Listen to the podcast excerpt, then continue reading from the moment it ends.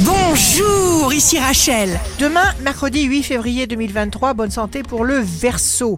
N'oubliez pas de vous amuser tous les jours, sans cesse, maximiser le plaisir.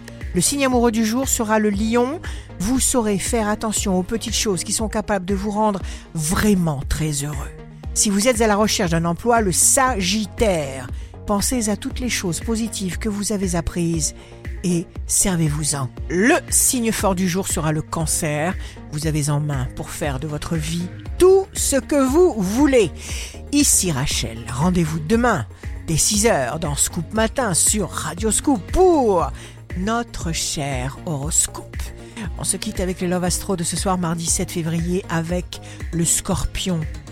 C'est par l'amour qu'on demande, qu'on cherche, qu'on connaît. Aime donc et fais ce que tu veux. La tendance astro de Rachel sur radioscope.com et application mobile Radioscope.